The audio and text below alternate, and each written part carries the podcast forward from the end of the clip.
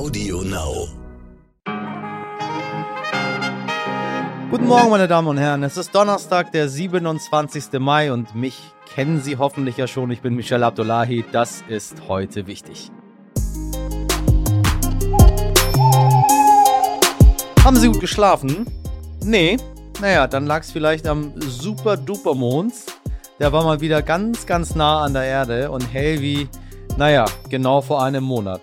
Also eine gute Ausrede für den Chef, weil Sie heute ganz verschlafen im Videocall sitzen. Die nächste Chance für eine super Ausrede wegen des Supermondes erst wieder in einem Jahr. Aber Sie wissen ja, wir haben in letzter Zeit permanent irgendwelche Supersterne bei uns. Ich bin von dem Zeugs mittlerweile ziemlich gelangweilt.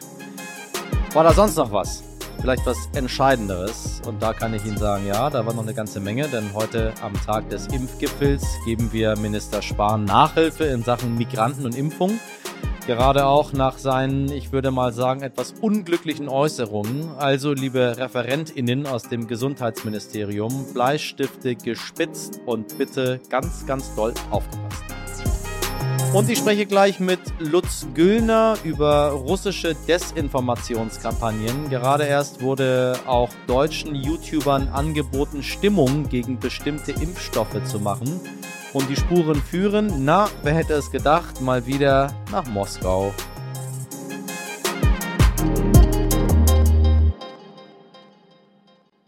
Im Bürgerkriegsland Syrien haben die Menschen gestern gewählt. Nein, es war keine Wahl im demokratischen Sinne. Die Menschen sollten Assad einfach im Amt bestätigen und dafür wurden sie auch unter Druck gesetzt. Die Ergebnisse sollen Ende der Woche kommen, doch schon jetzt steht der Sieger fest. Ich möchte den aktuellen Anlass nutzen und uns allen einen Einblick ins Land gewähren und den kann uns einer geben, der schon oft in Syrien war und die Situation vor Ort gut einschätzen kann mein Kollege und Syrien-Kenner Dirk Emmerich. Assad hat die ganze Wahl komplett unter seiner Kontrolle. Der ganze Verwaltungsapparat, der ganze Geheimdienstapparat ist etwas, was durch Kräfte Assads kontrolliert wird. Und wenn man heute nach Damaskus oder Aleppo schaut, so sind äh, beide Städte, das sind ja die größten Städte in Syrien, sind quasi mit äh, Assad-Postern zugeklebt. Äh, die Menschen werden äh, quasi eingeschüchtert mit diesen Plakaten. Sie haben im Grunde genommen gar keine Wahl. 90 Prozent der Bevölkerung leben an der Schwelle zur Armut. Es gibt eine halbe Million Kinder mit chronischen Hungererkrankungen. Und äh, das ist etwas, was die Lage für die Bevölkerung in Syrien überaus dramatisch und überaus kompliziert macht. Es ist am Ende aber auch so, dass aufgrund der schweren Wirtschaftskrise, die Syrien im Augenblick erleidet, äh, unter denen ganz, ganz viele Menschen leiden, sie auch gar keine andere Hoffnung haben, als dass die bestehende Regierung dazu beitragen wird, sie aus dieser Krise herauszuführen. Und deswegen gibt es tatsächlich im Grunde genommen zu Assad keine Alternative. Aber wie gesagt, es ist keine demokratische Wahl nach westlichen Maßstäben.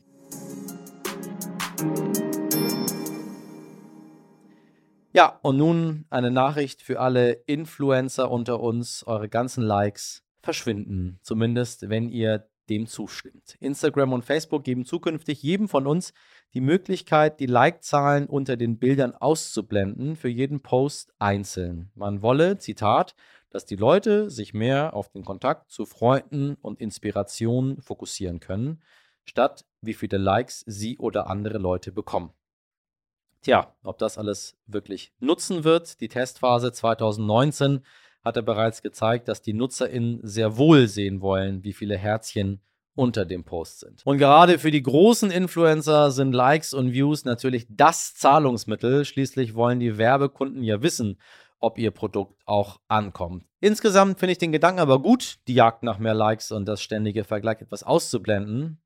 Einfach mal selbst erleben, statt ständig zu posten. Aber da hätte ich mir persönlich gewünscht, dass man entweder sagt, weg mit den Likes, oder die Likes bleiben. Denn ich glaube ehrlich gesagt nicht, dass wenn man die Möglichkeit hat, die Likes auszublenden und wirklich süchtig danach ist, es dann auch macht. Hat ja mit sowas wie Rauchen auch nicht so richtig funktioniert, dass man das selber entscheidet. Ganz oder gar nicht. Beim heutigen Impfgipfel wollen Bund und Länder über die Impfstrategie gerade bei Kindern beraten. Bis Ende August sollen alle über Zwölfjährigen ein Impfangebot bekommen. Doch was ist eigentlich mit denen, die noch nicht so lange hier sind, die Sprache nicht können und vielleicht noch eher skeptisch eingestellt sind einer Impfung gegenüber. Um diesen Menschen verlässliche Informationen zu bieten, haben Stern, RTL und NTV in Zusammenarbeit mit Handbook Germany eine bundesweite Initiative gestartet. Auf der Webseite impfengegencorona.eu findet man Informationen in vielen Sprachen und heute ist der bundesweite Aktionstag und auch wir von heute wichtig wollen das Angebot bekannter machen. Wo die Probleme liegen, wo die Lösungsansätze sind und warum Jens Spahn Nachhilfe in Sachen Migranten braucht, darüber spreche ich jetzt mit der Frau, die das Informationsangebot mit aufgebaut hat, Moshgan Ehrari von Handbook Germany. Moschgan, ich grüße dich. Hallo. Unser Gesundheitsminister Jens Spahn, ich zitiere, hat kürzlich gesagt, es ist eine große Herausforderung, bei Migranten für die Impfung zu werben. Das ist ein äh, Satz, der bei mir ganz viele schlimme Sachen auslöst. Ähm, die Migranten ähm, schwierig, äh, impfen wollen die nicht. Äh, wir müssen auf anderen Sprachen mit denen sprechen. Das sind andere, die uns nicht verstehen. Also weißt du, ich hatte so ganz viele wirre Gedanken dort drin. Und tatsächlich kenne ich keine Migranten, ich bin ja Migrant und kenne da so zwei, drei, die, ja, die das irgendwie mit dem Impfen komisch oder schwierig finden. Ähm, oder als wäre es eine migrantenexklusive Sache, dass das dort irgendwie schwierig ist. Äh, wie siehst du das? Also generell, wollen sich Menschen mit Migrationshintergrund nicht impfen lassen? Hat Herr Spahn recht? Ähm, empfindest du das anders? Empfindest du das auch so wie ich? Äh, ehrlich gesagt, mir ging es genauso. Also ich dachte auch, woher weiß der Mann, was ich will? Weil äh, wenn es darum geht, Menschen mit Migrationshintergrund, da gehöre ich ja mit dazu. Und ähm, dachte schon wieder, warum werde ich in eine Ecke der anderen gestellt und man redet über mich, aber ähm, wieso werde ich da plötzlich in eine Gruppe reingesetzt, ohne dass äh, ich selbst zu Wort komme? Und zumal ich finde, diese Gruppe der Migranten, ähm, da wird pauschalisiert äh, und äh, alle kriegen die gleiche Farbe angemalt, die gar nicht passt, weil wir sind eine sehr, sehr diverse Gruppe. Und ähm, ich glaube, solange man das nicht versteht, kann man auch keine gezielte Ansprache tätigen. Genauso wie auch unter der Mehrheitsbevölkerung sagt man ja auch nicht die Deutschen. Stimmt das denn, was er sagt? Nein, also ich könnte auf keinen Fall das bestätigen, weil ähm, wenn ich das bestätige, gebe ich ja seiner Einordnung recht. Nehmen wir zum Beispiel mal die Gruppe derjenigen, ähm, die in Deutschland leben und einen sehr schwierigen Aufenthaltsstatus haben. Ähm, die glauben, zum Beispiel, die eine Duldung haben und sich eigene Aufenthaltsperspektiven aufbauen wollen, indem sie äh, sich eine Arbeit gefunden haben. Meistens ist es ja im prekären Feld, ne? Und ähm, die haben jetzt die Sorge, ähm, wenn ich jetzt auch noch obendrein meine Arbeit verloren habe, was sowieso schon Auswirkungen auf meine Aufenthaltsperspektive hat, und wenn ich mich jetzt impfen lasse, dann kann ich vielleicht, dann werde ich eher abgeschoben, weil ganz viele Länder sagen, wir nehmen niemanden zurück, wenn die nicht geimpft sind. Also lassen Sie sich lieber nicht impfen, weil das hat wirklich was mit ihrer Existenz hier in Deutschland zu tun. Ja, und ja. diese Ängste muss man nehmen. Nehmen wir eine andere Gruppe von jenen, ähm, die so vielleicht gar nicht der Sprache so mächtig sind oder da muss man sich erstmal gucken, okay, woher holen sie sich eigentlich die Informationen? Haben wir genug Informationen bereitgestellt in all den anderen Sprachen, die es in Deutschland noch gesprochen werden, eben für jene Menschen, die nicht so gut Deutsch können? Ähm, wo beziehen sie denn die Informationen her? Also Mittlerweile gibt es ja, ich meine, das ist, glaube ich, eine infame Unterstellung zu sagen, die, äh, es gibt so viele, die nicht wissen, was Corona ist. Das ist Quatsch. Also ähm, alle haben, sind informiert, aber welche Medien nutzen sie aus ihren, aus, aus fernen Ländern? Ähm, oder ja. informieren sie sich von deutschen Quellen und so weiter und so fort. Da muss erstmal genau hingeschaut werden. Weil nehmen wir mal zum Beispiel die arabische Welt. In der arabischen Welt gibt es eine große Impfskepsis, aber das hat ganz unterschiedliche Gründe. Also es hat mit wenig Vertrauen in Regierungsorganisationen zu tun. Es hat ähm, auch mit kein, da gibt es keine freie Presse. Da ähm, in vielen Ländern da ähm, werden die Menschen auch hauptsächlich über WhatsApp-Gruppen oder andere Kanäle informiert. Und das sind äh, oft Meinungen Einzelner, um jetzt mal ein paar Beispiele zu nennen. Oder bei Geflüchteten ist es so, wenn man noch in einer Gemeinschaftsunterkunft äh, lebt, gehörten die eigentlich zur Prioritätengruppe zwei. Die sollten ganz schnell geimpft werden. Äh, das hat vielerorts in Deutschland nicht wirklich geklappt. Und vorher gab es keine Vorinformation. Also es gibt halt auch unheimlich viel Skepsis den einzelnen ähm, Impfstoffen gegenüber. Ähm, dann, man kriegt dann irgendwie nur mit, AstraZeneca soll jetzt verimpft werden. Ah nein, es wird doch wieder äh, äh ein Stopp ausgesprochen, weil die Nebenwirkungen ja. sind nicht so geklärt und so weiter und so fort. Ähm, dann heißt es aber in, in den Unterkünften, da gibt's in vielen überhaupt keine vorbereitende Information. Du sitzt in der Redaktion von Handbooks Germany, ein Informationsportal für Menschen, die neu in Deutschland sind. Wie ist es mit, mit, mit der Sprache? Wie ist das mit der Sprachbarriere? Brauchen wir diese Information auf, auf diesen ganzen vielen verschiedenen Sprachen? Wie kommen wir an die Menschen letztendlich ran? Und ich meine jetzt nicht an, an mich und äh, mhm. meine Geschwister und an Menschen, die seit äh, Jahrzehnten hier leben, sondern an die, die tatsächlich einfach noch kein Deutsch können. Ich sag mal kurz drei Sätze zu Handbook Germany. Ähm, ich leite Gerne. das Projekt und das ist ein Projekt, was in mittlerweile acht Sprachen ähm, wichtige Informationen in Videos, Audios, Texten gemeinsam bündelt und erstellt ähm, auf der Webseite von Handbook Germany, um ähm, Menschen, die in den letzten Jahren nach Deutschland gekommen sind, aus Drittstaaten, also Geflüchtete, aber genauso auch Facharbeitskräfte und so weiter, äh, oder zum Studium gekommen sind, um ihnen zu helfen, ähm, die Strukturen zu verstehen, die Anforderungen, um ihnen was an die Hand zu geben, ihr Leben einfach eigen, selbstständig zu gestalten äh, und so weiter. Und jetzt, als Corona natürlich ähm, auch Deutschland aufgesucht, heimgesucht hat, ähm, haben wir im März angefangen, letzten Jahres angefangen, sofort Informationen äh, zur Verfügung zu stellen, weil uns war klar, ähm, die Massenmedien oder die deutschen Medien, die deutschen Behörden, alle haben diese Zielgruppen gar nicht im Auge und ähm, sind schon komplett überfordert, die Mehrheitsgesellschaft, sage ich mal, zu erreichen, die, die Deutsch sprechen. Ja. Und das ist natürlich fatal, wenn keiner an sie denkt. Ähm, entstehen da immer wieder große Leerräume, die ganz viel Platz lassen für Fake News. Und aber auch, dass sie gar nicht informiert sind, welche Regelungen und Maßnahmen getroffen werden, woran sie sich halten müssen, warum sie überhaupt getroffen werden. Wir müssen ja alle Menschen in Deutschland mitnehmen. Und es muss ja auch für alle Menschen verständlich sein. Es kann ja nicht sein, weil sie die deutsche Sprache nicht sprechen, sich viel verhalten und dann gleich wieder zu Sündenböcken werden. Ne? Ähm, oder ähm, tausende andere Gründe, warum es auch wichtig ist, dass diese Informationen äh, zu ihnen kommen in ihrer Sprache. Aber was dann vor allen Dingen ähm, wir auch festgestellt haben, der Großteil bei Handbook, der kommt aus Deutschland. Das sind Menschen, die in Deutschland leben. Also äh, 65 Prozent, 70 Prozent sind wirklich diejenigen, die hier in Deutschland leben. Ähm, dadurch, dass in der Corona-Krise jetzt auch fast alle Deutschkurse gar nicht stattgefunden haben, hat es ja eine sehr schlechte Dynamik für ihre eigene Deutschkenntnisse, dass sie ganz viel wieder vergessen haben, soziale Kontakte sind wieder abgebrochen und so weiter und so fort. Also war die Frage, wie kommen sie eigentlich an diese ganzen Informationen? Und das sind hauptsächlich Social-Media-Kanäle. Und wir sind halt nicht nur mit einer Webseite aktiv, sondern auch mit unserem Facebook-Kanal und da haben wir ähm, ja direkten Draht. Das ist ja ein, ein Raum der Interaktion.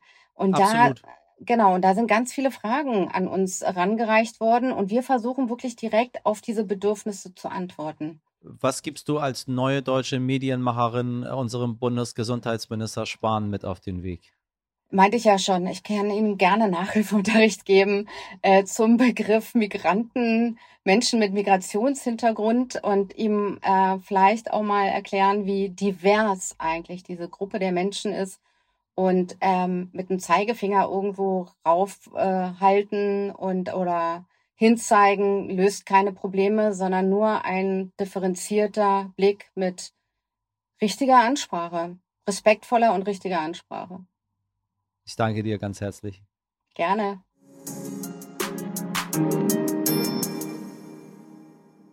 Wir bleiben bei Impfstoffen, meine Damen und Herren, wie wir ja gerade gehört haben. Die richtige Aufklärung ist das alles Entscheidende, damit eine Impfkampagne erfolgreich ist. Nur haben leider nicht alle, die informieren, aufrichtige Motive. Mitunter werden sehr gezielte Falschinformationen gestreut, auch von staatlicher Seite. Gerade haben einige deutsche und französische YouTuber und Influencer ein höchst fragwürdiges Angebot offengelegt. Sie sollten nämlich gegen Geld Falschinformationen zum Impfstoff von BioNTech und Pfizer verbreiten. Und zwar, dass der Impfstoff vermeintlich für hunderte Todesfälle verantwortlich ist. Hinter dem zwielichtigen Angebot steckt eine Agentur aus London und dahinter wiederum ManagerInnen mit direkten Verbindungen nach Russland, schreibt der britische Guardian. Natürlich ist das noch kein Beweis, dass hinter der Aktion tatsächlich Russland steht. Und doch stellt sich die Frage, macht Russland, um seinen eigenen Impfstoff Sputnik V besser dastehen zu lassen, Mitbewerber wie BioNTech gezielt schlecht? Und was wäre die Absicht dahinter? Lutz Güllner arbeitet für den Europäischen Auswärtigen Dienst und befasst sich dort intensiv mit russischer Desinformation. Und genau darüber möchte ich jetzt mit ihm sprechen. Übrigens bitte nicht wundern, wenn es im Hintergrund etwas prasselt, aber bei mir hier im schönen Hamburg ist im Mai ja Unwetterzeit. Äh, hier ist so ein bisschen was vom Himmel runtergekommen. Herr Güllner, ich grüße Sie. Grüße Sie. Das mit den YouTubern ist ein ziemliches Ding. Passt das in das Muster von Manipulationskampagnen aus Russland? Also es ist noch ein bisschen früh, diesen Fall jetzt abschließend zu bewerten und der Sache muss auch noch nachgegangen werden. Aber grundsätzlich kann man schon davon ausgehen, dass es hier einen Trend gibt hin zu einer Kommerzialisierung der Desinformation. Also dass Akteure und im Übrigen auch staatliche Akteure immer wieder auf kommerzielle Anbieter, Kommunikationsagenturen oder ähnliches zurückgreifen, um ihre eigenen Kampagnen zu verbreiten oder die Inhalte zu verbreiten. Und deswegen würde es grundsätzlich schon ins Muster passen, auch wenn man in diesem Einzelfall jetzt wirklich nochmal der Sache genau nachgehen muss. Hm, Im Ziel der, der russischen Desinformation stehen ja immer wieder westliche Impfstoffe, wie die von äh, BioNTech oder AstraZeneca und so weiter und, und auch die Europäische Arzneimittelagentur. Warum machen die das? Was tun, was tun die Impfstoffe aus Europa denen so Böses?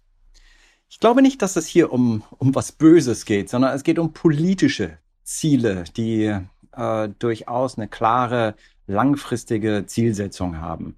Da geht es darum, zum einen natürlich jetzt kurzfristig auch das kommerzielle Interesse, diesen Impfstoff, diesen Sputnik V-Impfstoff darzustellen als so ein bisschen das Heilmittel, das aus Russland kommt, das allen helfen ja, ja. wird. Also auch was Positives. Aber es schwingt noch was anderes mit und das ist die, die Botschaft, dass eigentlich unsere Demokratien mit unseren äh, komplizierten, manchmal auch komplexen Verfahren, dass die einfach sozusagen diesem Problem nicht gewachsen ist. Und da möchte man eine Alternative anbieten, äh, das autoritäre System. Also das schwingt da alles mit und das muss man alles mit, mit einberechnen da.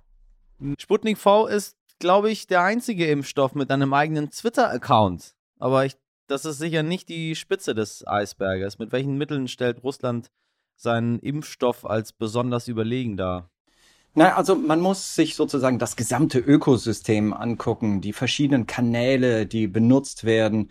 Gibt es Websites, da gibt es natürlich die Staatsmedien und den berühmten Twitter-Account, den Sie gerade eben erwähnt haben.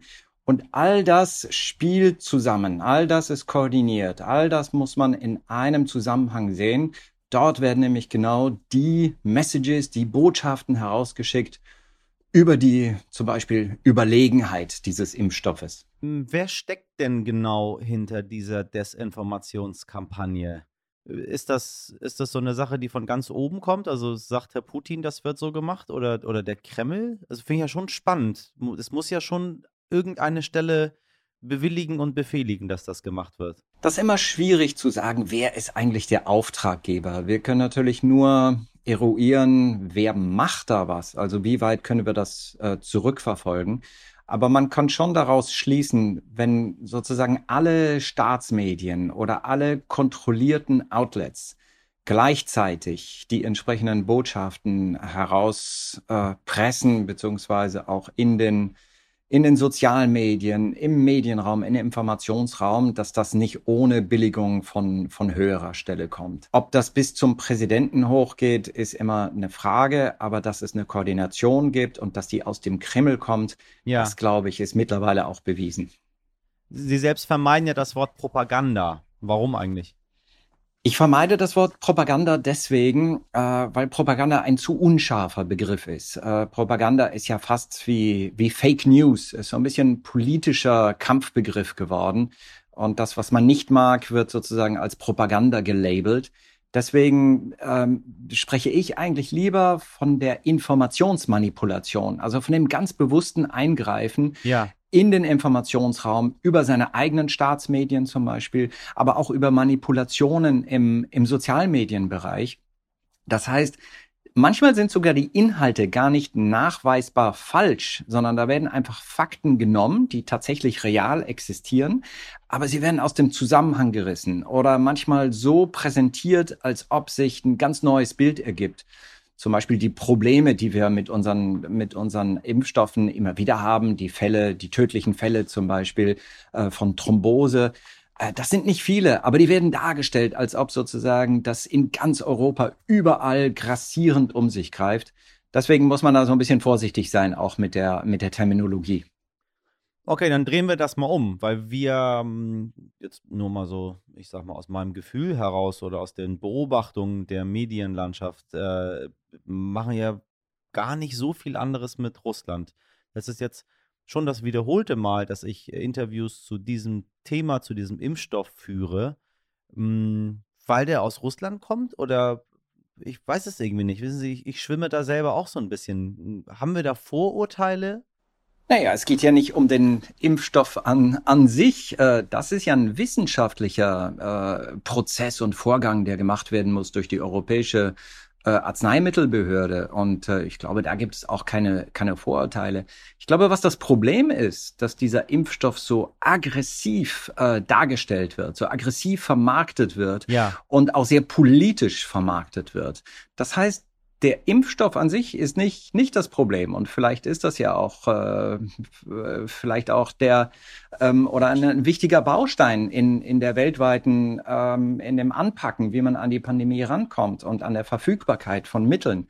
Aber was wir hier kritisieren und was uns äh, tatsächlich Sorgen macht, ist, wie aggressiv nicht nur die Vermarktung ähm, passiert, sondern wie es politisch auch genutzt wird und wie das mit Desinformation, mit äh, auch Manipulation in den sozialen Medien und in vielen anderen Bereichen verknüpft wird und natürlich mit einer ganz klaren äh, Denigrierung, also mit ins Lächerliche ziehen von, äh, von westlichen Alternativen. Das heißt, da, da schwingt was ganz anderes mit. Letztlich geht es gar nicht nur um den Impfstoff als solchen dann schauen wir doch mal ein paar Monate in die Zukunft Richtung Bundestagswahl. Auf was müssen wir uns da in Deutschland einstellen bezüglich Desinformation, Informationsmanipulation, ausländische Beeinflussung und so weiter und so weiter? Mit, mit RT Deutsch betreibt Russland ja seinen eigenen Auslandssender hier in Berlin. Ja, wir haben gesehen, und zwar nicht nur von russischen Akteuren, sondern insgesamt, dass Informationsmanipulation wird letztlich immer einfacher und äh, ist auch eine sich oder ist auch eine Strategie, die immer mehr Akteure, auch viele ausländische Akteure benutzen. Hm. Die sogenannten Pro-Kreml-Akteure haben das eben schon seit Jahren gemacht ähm, und sind vielleicht die am weitesten vorangeschrittensten oder vielleicht die aggressivsten auch. Deswegen schauen wir auch so genau auf Russland. Aber das hat nichts mit, mit Russland als solchen zu tun, sondern tatsächlich mit dem, was wir sehen. Müssen wir uns Sorgen machen über die Bundestagswahl? Ich glaube, über die Wahl, an, äh, über das, über das Ergebnis der Wahl wahrscheinlich nicht, weil das wird, äh, das ist fast unmöglich, sozusagen eine Wahl umzudrehen. Meinen Sie? Aber wo man, wo man genau das, das Auge drauf behalten muss, sind die, sind die mittel- bis langfristigen Effekte. Das Unterminieren, das Aushöhlen von Vertrauen ja, in ja. politische Prozesse. Das ist wirklich das Problem dabei. Ist das alles neu, dass das passiert? Informationsmanipulation, Propaganda, ähm, Lügen äh, gibt's schon immer. Ähm, das, ja. ist, das ist nichts Neues. Aber was ist neu? Es sind die technischen Möglichkeiten, erstmal diese Dinge zu produzieren. Denken Sie mal an, an die Entwicklungen, an sogenannte Deepfakes, äh, die es noch gar nicht so die richtig, noch gar nicht so präsent sind, ja, also manipulierte Videos, äh, Filmaufnahmen, das ist ja alles möglich mittlerweile und da schreitet auch die Technik wirklich sehr, sehr schnell voran. Und das zweite sind die Multiplikationswege, ähm, dass es halt früher einfach sehr lange gebraucht hat, diese äh, ja, diese Information oder Propaganda oder wie auch immer zu verbreiten. Heute geht das in Sekundenschnelle und, und ich kann die, ich kann mein Zielpublikum sozusagen direkt äh, aufrufen, aussuchen, an, ja. aussuchen und aufrufen an dieser ja. letztlich auch an dieser äh, Verteilung, an dieser an dieser Verstärkung auch teilzunehmen, als aktive Parts. Das ist neu. Das gab es bislang noch nicht. Ich hoffe, dass unsere ZuhörerInnen das alles in der Form mitgenommen haben, weil ich finde diesen Appell sehr wichtig. Äh, so schwer es mir fällt, vertrauen Sie nicht dem, was Sie hören. Aber ich habe gut recherchiert und Herrn Güllner gibt es wirklich. Danke, Herr Güllner. Hat mich sehr gefreut.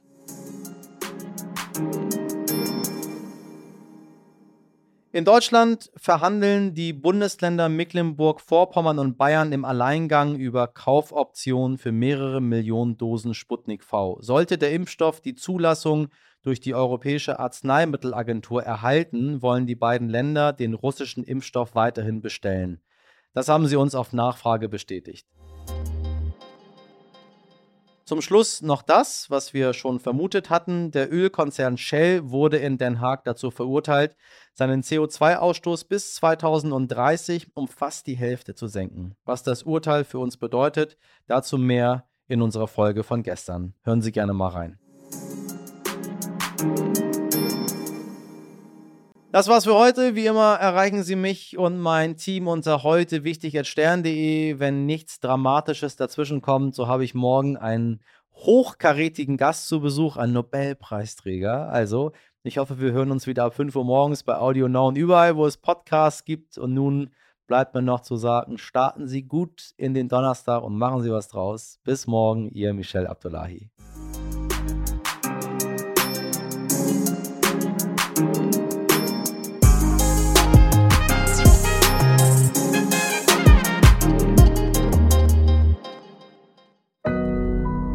Audio Now.